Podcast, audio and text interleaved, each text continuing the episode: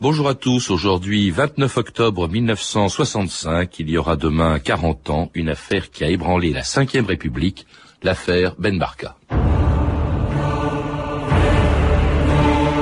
La police française enquête sur la disparition de M. Ben Barka, leader de l'opposition marocaine et créateur de l'Union nationale des forces populaires. Vendredi, M. Ben Barka aurait été mystérieusement enlevé devant le drugstore de Saint-Germain-des-Prés.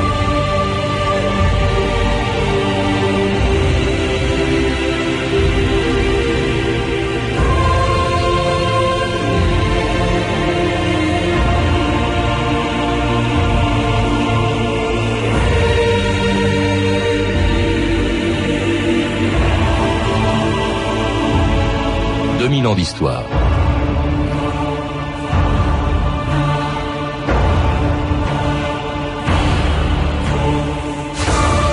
Il y a 40 ans, on apprenait par la radio que le chef de file de l'opposition marocaine, un des leaders les plus connus et les plus populaires du tiers-monde, Mehdi Ben Barka, avait disparu trois jours plus tôt, enlevé en plein Paris le 29 octobre 1965. C'était le début d'une affaire qui allait rester une énigme pendant près de 40 ans. Qui a enlevé Ben Barka? A-t-il été tué? Et si oui, comment? Et par qui? Qu'est devenu son corps? Quelles étaient dans sa disparition les responsabilités du gouvernement marocain, du gouvernement français et peut-être même des Américains dont Ben Barka était un adversaire déclaré? Toutes ces questions restées sans réponse pendant des années, on se les posait déjà il y a 40 ans quand commençait une des affaires les plus mystérieuses du XXe siècle. En trois mois, un fait divers a atteint les dimensions d'une affaire d'État. La victime, Mehdi Ben Barka, leader de l'opposition marocaine. Le 29 octobre 1965, il est à Saint-Germain-des-Prés en compagnie de l'étudiant marocain Adzemouri, dont le témoignage déclenchera l'affaire. Devant le drugstore, deux policiers français, Louis Souchon et Roger Boiteau, l'invitent à monter dans une voiture de la police. L'agent secret Antoine Lopez est présent. Lui et les deux policiers déclareront plus tard avoir prévenu leur chef. Selon les aveux mêmes des ravisseurs, Ben Barka est conduit dans une villa de Fontenay-le-Vicomte appartenant à Georges Bouchesèche, ex-lieutenant de Pierrot le Fou. Nul ne reverra le leader marocain.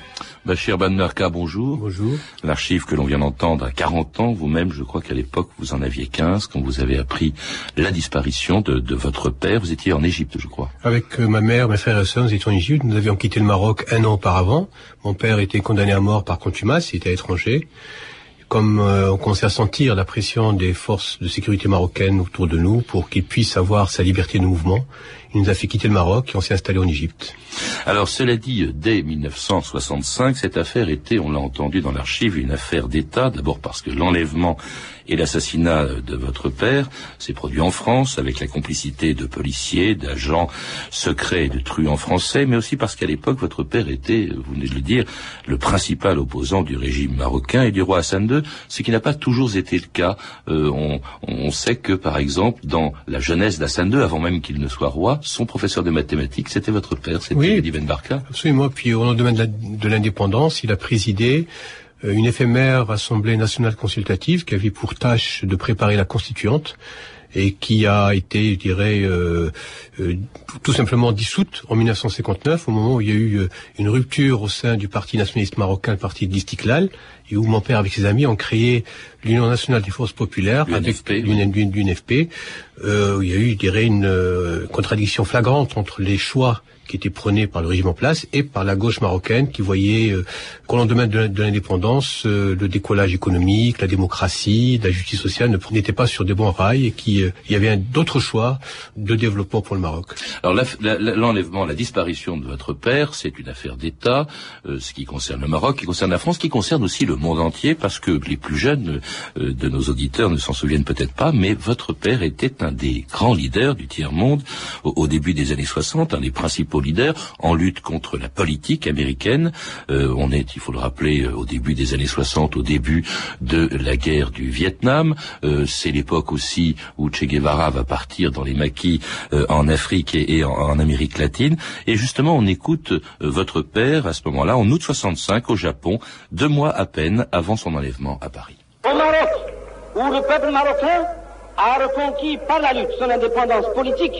l'Union nationale des forces populaires a poursuivi le combat jusqu'à l'évacuation des bases militaires françaises, et américaines. Cependant, il nous reste a éliminé la dernière base de télécommunications stratégiques américaines, ainsi que d'autres formes moins visibles d'influence étrangère, ce sont là autant de domaines où se concrétise notre solidarité avec le peuple japonais dans sa lutte contre les manifestations multiples de l'impérialisme militariste américain et avec les autres peuples qui, par leur propre expérience, se trouvent face à face avec la prétention de cet impérialisme américain de régenter le monde, comme ce fut le cas cette année d'une façon flagrante au Congo, Léopoldville et à Saint-Domingue. Et c'était votre père, Bachir Ben Barka, Oui, c'était à l'occasion du, au Japon. du, 20e anniversaire hein, de la première bombe atomique euh, sur le, sur le Japon. Il y a, il y a, il y a ce moment-là, il était président du comité préparatoire de la conférence euh, qui s'est appelée Conférence d'Afrique continentale, qui devait se tenir à La Havane en janvier 1966 et qui devait regrouper tous les mouvements de libération nationale et les partis progressistes des trois continents, d'où son nom tricontinental, Afrique, Asie et Amérique latine. Et c'est là où on retrouve les convergences d'intérêts que son action menaçait. Vous avez parlé d'affaires d'État. Il faut préciser, c'est État au pluriel. On trouve des services de plusieurs États impliqués dans l'enlèvement et l'assassinat de, mon père, et sur l'État marocain, des services de l'État marocain, des services d'État français, des services d'État israéliens et aussi des services de l'État américain qu'on trouve euh, donc toute cette convergence d'intérêts qui aboutit à ce que le piège se referme sur lui le 29 octobre devant la libre. Oui, parce que cette conférence tricontinentale, il n'y arrivera jamais. Il avait rendez-vous, il était à Paris, donc le 29 octobre 1965. Il venait à Paris euh, pour, il avait rendez-vous avec un réalisateur qui était Georges Franju pour un film justement qui devait être tourné à l'occasion de cette réunion de la tricontinentale. Voilà, ce film devait s'intituler Basta, c'était un documentaire sur les luttes de, de libération des peuples colonisés et qui devait euh, faire l'ouverture de la tricontinentale. Mais en fait, on s'en est rendu compte après la disparition de mon père que ce film était un piège. Le piège a pu se refermer sur lui à Paris parce qu'il avait confiance en la police française. Il a pu suivre euh, les policiers français sans s'inquiéter outre mesure. Ailleurs, dans d'autres pays, par exemple, même en Suisse, il prenait ses, précautions. En, Suisse, il était protégé par des amis politiques qui étaient ses gardes du corps, parce qu'il était menacé un peu partout dans le monde. Euh, bien sûr, en Égypte, il circulait donc sans crainte. Mais en Europe, euh, il avait des craintes pour sa vie parce qu'il y a eu plusieurs tentatives d'assassinat auparavant, au Maroc et en dehors du Maroc, par les services secrets marocains. Et alors qu'en France, il se sentait en sécurité. Et c'est là où le piège a, fonctionné parce qu'il a suivi de vrais policiers français. Oui, parce que ce piège, il est tendu à la brasserie libre. Il a donc rendez-vous avec Georges Franju. Il faut préciser que c'est pas Franju hein, qui a tendu Absolument, le piège. non, non. Hein Franju est lui-même euh, donc est lui-même une victime de la machination. Franju et Marguerite Duras qui devaient écrire euh, mm. le scénario du film, ils sont eux-mêmes des victimes de la machination. Alors cette machination, bah, elle, se, elle se manifeste justement. Ce rendez-vous il s'y présente, mais il ne rentrera jamais dans la brasserie Lippe. Euh, à midi 30, il est interpellé par un policier français, Louis Souchon. Louis Souchon que l'on écoute ici au micro de l'Histoire en direct de France Culture, quand je l'avais interviewé en 1992, devant chez Lippe, à l'endroit même où votre père a disparu le 29 octobre 1965. Souchon qui me racontait justement comment, ce jour-là, il avait interpellé Ben Barka. Président Ben Barka est venu par la rue du Dragon quand j'ai eu confirmation qu'il s'agissait bien de lui, je n'ai eu qu'à m'avancer de quelques pas, vous voyez, pour me trouver à son contact. Qu'est-ce que vous lui avez dit, Louis Souchon Je lui ai dit, vous êtes bien monsieur Béli Ben Barka Il m'a dit oui. Je lui expose le but de son interpellation, que vous avez un rendez-vous où je suis chargé de vous conduire. Et là, il n'a pas dit non du tout. Donc, euh, euh, Ben Barka rentre dans la 403. Vous étiez dans une 403. C'est ça. J'ai ouvert la porte. Il est rentré. Je lui dis, alors, j'ai pris le volant et on, est parti. Et dans, dans la voiture, il y avait une ambiance tout à fait normal, naturel, et on est parti à Fontaine-Vicomte.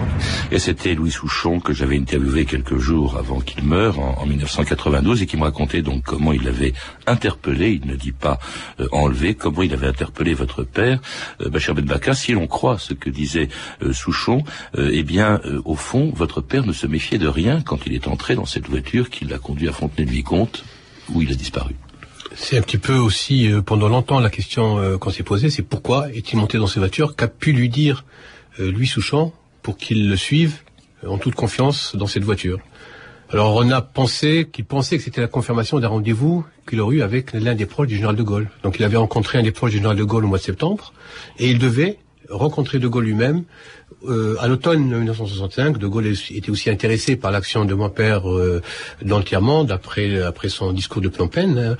et Peut-être, peut-être que c'était ce rendez-vous-là. Et c'est pour ça qu'il ne se serait pas méfié, donc il, ne rentre pas euh, chez Libre pour y trouver Franjub, mais il part euh, dans cette voiture. quel était le rôle? Parce que Louis Souchon, c'est un policier français. Hein, euh, il était accompagné d'un autre policier qui était Voitot.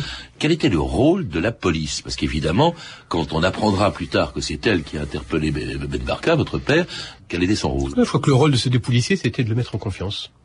Je ne sais pas quelle est l'implication totale. Voilà, ben là on n'en sait rien. Toujours est-il que le fait que ce soit de vrais policiers, parce que mon père a insisté pour voir leur carte, hein, leur plaque de, police, le fait que ce soit de vrais policiers l'a incité à monter sans se poser des questions dans la voiture. Et là, dans la voiture, on retrouve les ingrédients de tout le mélange des genres qui a fait le scandale aussi dans cette affaire, c'est qu'on trouve Antoine Lopez, agent du SDEC, euh, maintenant la DGSE, euh, grimé, parce que mon père le connaît, on trouve un truand, le nid, et le deuxième policier. Et bien sûr, hein, les, aussi bien Souchon que Voitot connaissent la personnalité et l'identité de ces deux personnes. Mmh. Donc là aussi, Souchon Voitot n'est pas étonné parce que là, il y, a, des euh, il y a des truands, il y en aura aussi à Fontenay-le-Vicomte. Où va-t-il dans une maison euh, qui est tenue par euh, Georges Bouche-Sèche Il y aura d'autres truands, il y a Pierre Dubail, il y a Jean Palis. Qu'est-ce qu'ils faisaient ces truands? On dit qu'ils appartenaient aussi ou qu'ils étaient proches de ce qu'on appelait les polices parallèles, les barbouzes, comme on disait. Voilà, donc il y a aussi il y a aussi les polices parallèles qui apparaissent. Hein. Alors les polices parallèles, c'était un petit peu les comment ils appelaient les hommes de main qui étaient chargés de la basse besogne euh, au profit du pouvoir politique, euh, la, basse besogne qu'on ne voulait pas faire faire par les services officiels. Mais, aussi, ces, ces barbouzes avaient des intérêts euh, au Maroc. Euh, ils avaient des maisons de passe, des, hôtels au Maroc. Donc là aussi, il y avait des liens économiques avec les services de sécurité marocains, parce que pour que ces maisons de passe puissent fonctionner au Maroc, il faut qu'elles soient sous la protection des services de sécurité marocaines. Euh, donc protection et même parfois on dit aussi participation pour certains. Alors là, on parle des complices plus ou moins volontaire, c'est selon les points de vue, euh, de euh, l'enlèvement de votre père, Bachir Ben Barka, mais il y avait bien entendu, et ça on l'a su très vite, l'arrivée du ministre de l'Intérieur marocain, le général Oufkir, dans cette maison où votre père est arrivé le 29 octobre, et là on ne sait pas très bien ce qui s'y est passé. Et pas uniquement général Oufkir, il y a aussi Ahmed Limi qui est le chef, de la sécurité. le chef de la sûreté nationale marocain, et puis d'autres agents marocains. Bien sûr, on ne sait pas ce qui s'est passé. Là aussi, nos certitudes s'arrêtent à l'entrée de la maison de Bouchèche à Fontenay-le-Vicomte. À partir de là, il y a, beaucoup d'histoires qui ont été racontées. Il y a des, des, des, histoires euh, douloureuses hein, à écouter pour nous, euh, pour nous, sa famille. Euh, on parle de torture, on parle de sévices. il a aussi été transporté, il aurait été transporté dans la maison de, de Lopez, aussi qui est pas loin de celle de, de Bouchèche à Fontenay-le-Vicomte. mais là, tout cela reste du domaine des hypothèses et tant qu'on n'a pas de confirmation par une enquête judiciaire ou par des témoignages euh, vérifiables, on, reste au niveau des hypothèses. Vous, êtes, je le rappelle, depuis 30 ans partie civile dans l'instruction pour assassinat donc de votre père, et vous n'en savez pas beaucoup plus. Alors, il disparaît, on ne sait pas très bien euh, dans quelles circonstances, comment ça s'est passé. Vous êtes convaincu tout de même de sa disparition, de sa mort Oui, oui, on, est, on s'est convaincu de son assassinat.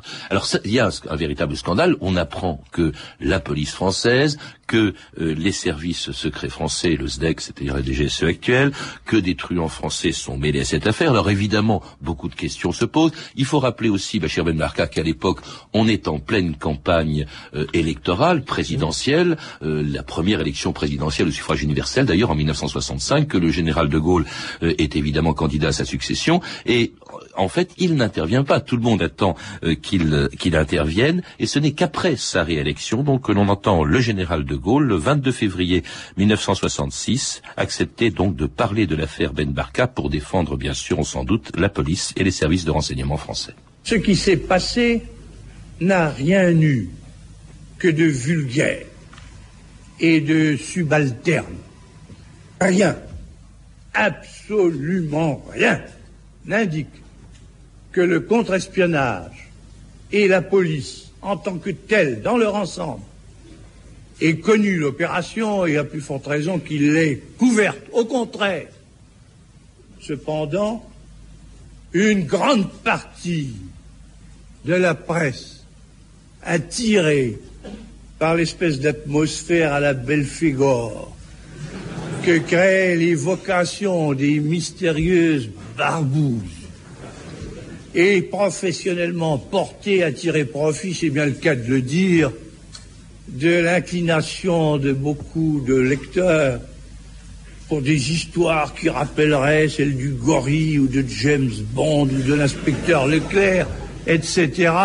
Trop de journaux ont, au-dedans et au-dehors, desservi l'honneur du navire. Philippe Vianney, nouvel observateur. Pourquoi n'avez-vous pas jugé bon de donner au peuple français, au moment où vous sollicitiez ses suffrages pour l'élection présidentielle, les informations qui lui auraient permis de juger l'action de votre gouvernement dans l'affaire Ben Barka, informations que la presse que vous critiquiez tout à l'heure a dû tenter seule de reconstituer? C'est l'effet de mon inexpérience.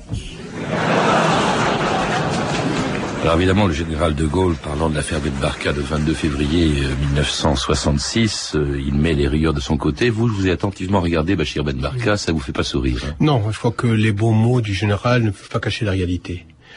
Euh, en disant que dans cette affaire, il y a que du et du subalterne, je crois qu'il a mis, euh, il a posé une ligne rouge euh, qu'il faut pas dépasser. Nous, on est certain que le général de Gaulle, bien sûr, n'était en rien au courant en aucune façon courante la préparation de l'enlèvement de mon, de, de mon père. Il faut rappeler qu'à l'époque, il mène une politique euh, en direction du Absolument. la décolonisation Ab- absolument. euh, du côté français de l'Empire français s'est terminée, donc on ne voit pas très bien son Absolument. intérêt. Et sa, et sa réaction première a été très encourageante pour nous, famille, parce qu'il a écrit un mot à ma grand-mère tout de suite, quelques jours après la disparition de mon père, pour, pour lui dire euh, qu'il fera tout, enfin que la France fera tout pour que la vérité soit connue. Bon. En février 1966, l'ampleur du scandale était telle qu'il devait penser, comme il a dit, à l'honneur du navire. Et c'est là où la chape de plomb de la raison d'État a été posée sur l'affaire Barka. Il fallait limiter, je dirais, les dégâts en limitant les responsabilités aux vulgaires et aux subalternes, mais il oublie le rôle de... D'abord, les, les rapports que Lopez avait envoyés à ses supérieurs depuis le mois d'avril 65, où il parlait de la préparation de l'enlèvement de, de mon père par les Marocains. Il faut parler des rapports de septembre et d'octobre 65, où il parlait de l'imminence de l'opération. Euh, donc euh, le SDEC est au courant. On a on, on a dit la, la presse, enfin on a dit que Focard était au parfum. Focard était le était le était Le à, responsable des affaires des des africaines. Ceci en amont, avant avant l'enlèvement de mon père, mais après l'enlèvement de mon père, les responsabilités, je dirais les incompétences euh, ou le gâchis de l'enquête a été mené par des personnes très compétentes. Euh, le préfet de police, Maurice Papon à l'époque, euh, le préfet Grimaud, le, le, le ministre de l'Intérieur Frey, euh, n'ont pas, n'ont, n'ont- je dirais, n'ont pas fait leur travail correctement pour mener l'enquête à, Oui, autrement dit, si je vous comprends bien, De Gaulle couvre euh, les inepties, les bêtises qui ont été faites par ses services sans que lui-même n'ait été au courant. Et à partir de ce moment-là, on est confronté à ce qu'on a appelé la raison d'État.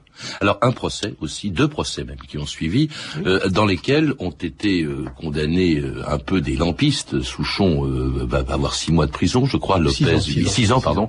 Euh, Lopez euh, huit ans. Le général Oufkir quand même est condamné par contumace. Il s'est pas présenté d'ailleurs au procès. Non, euh, par contre, le, son adjoint de Limi, qui s'était présenté d'une manière assez rocambolesque, lui, a été acquitté. Donc, euh, euh, mais Jean Lofkir a été condamné par contumace, Stouki est par contumace. Les Triomphes, Stouki, c'est un agent de, c'est un, agent euh, important, euh, donc euh, dont on connaît l'identité au- aujourd'hui. On, aura pourra peut-être y revenir tout à l'heure. Et les, et les truands qui s'étaient cachés au Maroc aussi, ont été condamnés par, par contumace.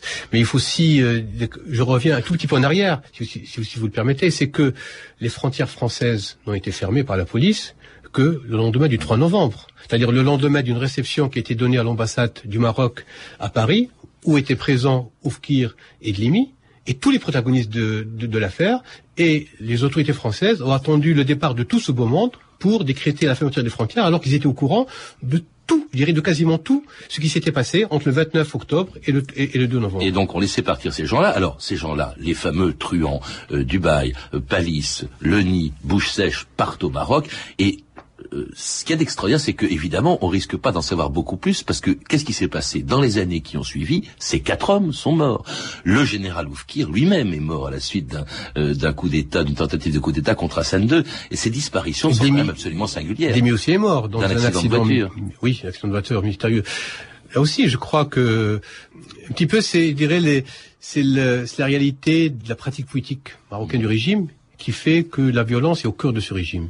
Bon, il y a les violences envers les, les opposants, hein, les, les- les milliers d'opposants qui ont subi toute la, répression des années de plan, bon, c'est pas le sujet de, de, de l'émission, mais aussi cette violence qui se pratique à l'encontre de tout opposant, quel qu'il soit. Au, oui, là, c'est pas les opposants, c'était en, en ce qui concerne Français, des gens qui en savaient peut-être un peu trop. Mais quand Oufkir euh, organise euh, ou, est, ou, est, impliqué dans le coup d'État de 72, il faut l'éliminer. Mmh. Quand les truands mmh. sont euh, peut-être à un moment donné où, ils peuvent devenir gênants, il fallait, les éliminer. En tout cas, c'est une des raisons pour lesquelles, finalement, on n'en sait rien, on n'a jamais su pendant des années ce qui s'était exactement passé dans cette villa de Fontenay-le-Vicomte, qui était devenu euh, le, le, corps de votre père, et cela, on l'a ignoré jusqu'en 2001, euh, lorsque on apprend les confessions d'un agent secret marocain, France Inter, Sébastien Legénie, le 29 juin 2001, 36 ans après la disparition de Mehdi Ben Barka. Qui a tué Mehdi Ben Barka Où est passé le corps de cet ancien opposant marocain enlevé en 1965 devant la brasserie Lip à Paris? L'énigme reste entière depuis 36 ans. Cet après-midi, le journal Le Monde a fait de nouvelles révélations. Les journalistes ont recueilli un nouveau témoignage, celui d'Ahmed Boukari, ancien agent des services secrets du roi Hassan II. Sa confession est accablante. Mehdi Ben Barka fut torturé à mort par le général Oufkir et par son adjoint. Le corps de Ben Barka a ensuite été rapatrié au Maroc, puis dissous dans une cuve d'acide. Ce sont donc bien les Marocains qui ont tué Ben Barka, c'est ce qu'affirme en tout cas Ahmed Boukari, ce témoin clé. Pourquoi vous parlez aujourd'hui? Je parle aujourd'hui parce que pour libérer ma conscience. J'avais un poids énorme sur la conscience depuis 35 ans. J'ai décidé d'écrire ma confession. C'est une confession euh, mémoire où je dis tout ce que j'ai vécu dans les services spéciaux. Que pensez-vous, euh, Bachir Ben Barka, des révélations euh, ou des pseudo-révélations de euh, Ahmed Boukari, justement, indiquant que votre père a donc été tué en France, ramené au Maroc, que son corps a été dissous dans l'acide? Pour l'instant, ça reste des pseudo-révélations. Tant que il n'a pas témoigné devant un juge français en présence d'un parti civil qui pourrait lui poser des questions, qui pourrait demander des précisions sur euh, sur tout ce qu'il a apporté comme élément. Certains confirment ce qu'on savait déjà, mais d'autres sont en contradiction avec tous les faits connus jusqu'à aujourd'hui. Et là, euh, seule une confrontation avec un parti civil pourra donner une crédibilité à ces déclarations. Parce que les langues semblent se délier, parce que les archives sont ouvertes, les archives françaises ont été ouvertes euh, en, en, 2005 euh, par euh, Madame Alliot-Marie. on n'a pas trouvé grand-chose, je crois. Il y a des archives qui restent fermées, les archives américaines. Il y a 3000 documents qui concernent. On sait qu'il y avait des agents secrets américains et israéliens d'ailleurs euh, à Rabat à l'époque de l'enlèvement de oui, notre père. Oui, et à Paris aussi, il y a une, une, aide logistique qui a été apportée au service marocain par des agents des services secrets israéliens. Ça a été révélé par des, par des revues israéliennes, par des études israéliennes. Mais pour revenir aux archives françaises, euh, dirais, moi je dirais que le scandale, c'est d'avoir gardé sous le coude pendant, pendant 40 ans des archives classées secret défense alors qu'elles contiennent rien de fondamental qui puisse nous aider à connaître la vérité. Et est-ce qu'à votre avis, les archives qui n'ont pas été déclassifiées, les archives américaines ou israéliennes, contiennent des choses? Et peut-être des archives françaises, parce que est-ce que toutes les archives françaises ont été données à la, à la justice? C'est certain, je crois, dans, dans 3000 pages euh, d'archives américaines où certaines euh, commencent en 1944, c'est certain qu'il peut y avoir des éléments qui pourraient nous aider à connaître ce qui s'est passé. De quoi êtes-vous sûr aujourd'hui, euh, Bachir Ben Barka, sur la disparition de votre On est sûr que mon père a été interpellé, amené devant chez Bouchèche et que peut-être qu'il a été assassiné Mais il y a des questions, je crois que pour nous en tant que famille, qui sont des questions vitales hein, pour, pour pour faire notre deuil, pour qu'on puisse, je dirais, pas tourner ces sept pages, mais qu'on puisse, mais qu'on puisse, bon, faire notre deuil. C'est euh, comment mon père a-t-il été assassiné, par qui, ce sont des questions qui nous touchent en tant que famille, de manière sur le plan humain, mais aussi en tant que citoyen. Est-ce que toute responsabilité, qu'elle soit individuelle, qu'elle soit étatique, française, marocaine ou d'autres, est-ce que toutes les responsabilités ont été établies? On sait que la décision politique d'éliminer mon père a été prise au plus haut niveau de l'État marocain. On connaît les, les exécutants, mais euh, est-ce que toutes les responsabilités, est-ce que toutes les applications françaises sont connues? Ou alors est-ce qu'on va s'arrêter, comme l'a dit De Gaulle, au vulgaire et au subalterne? Je suppose quand même que passer l'essentiel de, sa vie, comme c'est votre cas, Bachir Ben Barka, euh, s'efforcer de savoir la vérité, d'avoir la justice sur la mort de son père, ça doit être quand même quelque chose. Je crois que ce qui est le plus éprouvant, c'est le mur de la raison d'État qu'on rencontre souvent, chaque fois qu'on arrive à s'approcher d'un élément qui pourrait nous aider à avancer. Merci en tout cas de nous avoir rappelé cette, cette histoire. 40 ans après, d'ailleurs je crois qu'il y a beaucoup de choses qui sont prévues pour le 40e anniversaire de la disparition de votre père. Je crois de, il y a euh, euh, demain, euh, samedi, un, je crois une manifestation devant Chili. Il y a un rassemblement comme chaque année. Alors, habituellement, le rassemblement a lieu à 18h, mais demain il a lieu à 11h exceptionnellement parce qu'il y a un colloque qui va s'ouvrir l'après-midi mm. au Sénat, un colloque malheureusement qui est complet. Donc ne venez pas, auditeurs de France Inter, on s'excuse. Euh, et puis aussi, et puis je crois mardi un événement important, un événement très symbolique, euh, très fort. Ce sera euh, l'inauguration par Bertrand Delanoë, maire de Paris, de la place Midi Ben Barka, pas loin de la Brasserie au croisement de la rue du Fou et de la rue Bonaparte, et aussi une plaque commémorative qui sera dévoilée cette fois-ci devant la Brasserie Merci euh, Bachir Ben Barka. Je rappelle aussi l'existence des écrits politiques de Mehdi Ben Barka, édité par Sileps en 1999. Vous avez pu entendre des extraits de l'émission L'Histoire en direct, diffusée sur France Culture en janvier 1992, ainsi qu'une archive pâtée de 1965, disponible en vidéo chez Montparnasse Éditions dans la collection Le Journal de votre année. Ces références sont disponibles par téléphone au 32 30, 34 centimes la minute ou sur franceinter.com. C'était 2000 ans d'histoire. À la technique, Christophe Papon, documentation et archives sonores Claire Tesser avec Camille Poux-Jalaguier, une réalisation de Anne Kobilac. Et notons que vous pourrez également lire dans Le Monde 2 de ce week-end un dossier consacré à l'affaire Ben, ben Barka. Vous retrouverez Patrice Gélinet la semaine prochaine avec de nouveaux sujets. Lundi et mardi, une histoire des châteaux depuis le Moyen Âge. Mercredi, pour le 250e anniversaire de sa naissance, Marie-Antoinette. Jeudi, un sujet d'actualité, l'histoire de la grippe. Et enfin, vendredi, le procès de Nuremberg, 60 ans après. Vous écoutez France Inter, il est presque 14h30 minutes et on retrouve tout de suite Eric Oswald pour Musique Express. Bonjour Eric. Eh ben bonjour, on se retrouve tout de suite. Oh bah d'accord. Mais ne vous en faites pas les abeillettes, parce qu'on va leur mettre le feu. Je peux vous dire que Johnny Hallyday au Stade de France à côté, c'est un Playmobil dans un évier. Hein